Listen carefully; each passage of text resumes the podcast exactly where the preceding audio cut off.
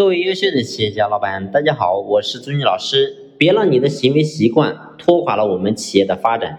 过去呢，我们经常讲句话，说企业和企业的竞争，说白了就是老板和老板的竞争。这句话呢是讲的非常有道理的。为什么这么讲呢？你会发现，或者说我们今天做任何行业，表面看起来是行业的竞争，是企业和企业的竞争，但是说白了，归根到底，你会发现不是。自家员工或者团队的竞争，说白了是我们老板个人思维以及行为习惯的竞争。这点呢，我希望大家能够好好用心的去思考。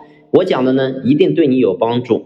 那么呢，前几天有一位企业家朋友在跟我聊天，他说：“老师，我发现我们家的所有的核心的一些人员，基本上没有人会相信我。为什么会是这样子呢？我给他们也是很高的待遇，但是他们却不相信我。”其实呢，我从这个企业家朋友身上，我就看到了一个点，就是这个人他有一个行为习惯是非常不好的。那么这个点呢，就是跟曹操一样，叫做用人多疑。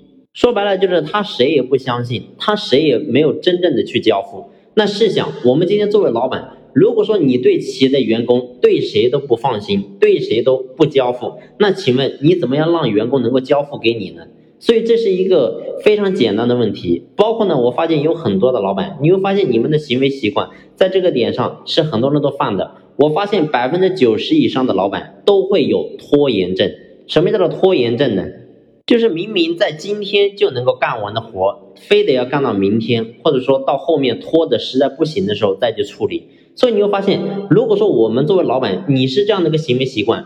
你自己都没有效率，你怎么去要求你家的员工有执行力、有效率呢？包括说你会发现，也有一些老板由于生意竞争压力大，然后呢不好做，很多人呢你会发现经常都是满口的抱怨、满口的负能量。所以这个时候你在公司你自己都是一个负能量满满的人，你告诉我你还天天要求员工有正能量，这怎么可能呢？所以我想告诉大家是，别让你的行为习惯拖垮了企业的未来。所以呢，我们今天作为老板，你永远记住，只有不断的修己，才能够真正安人；只有不断的去修行，完善我们自己，让我们的思想段位格局越来越高的时候，你会发现呢，我们家的人才匹配的也会不一样，最后我们的企业也能够发展的更好。好了，今天的分享呢，就先聊到这里，感谢你的用心聆听，谢谢。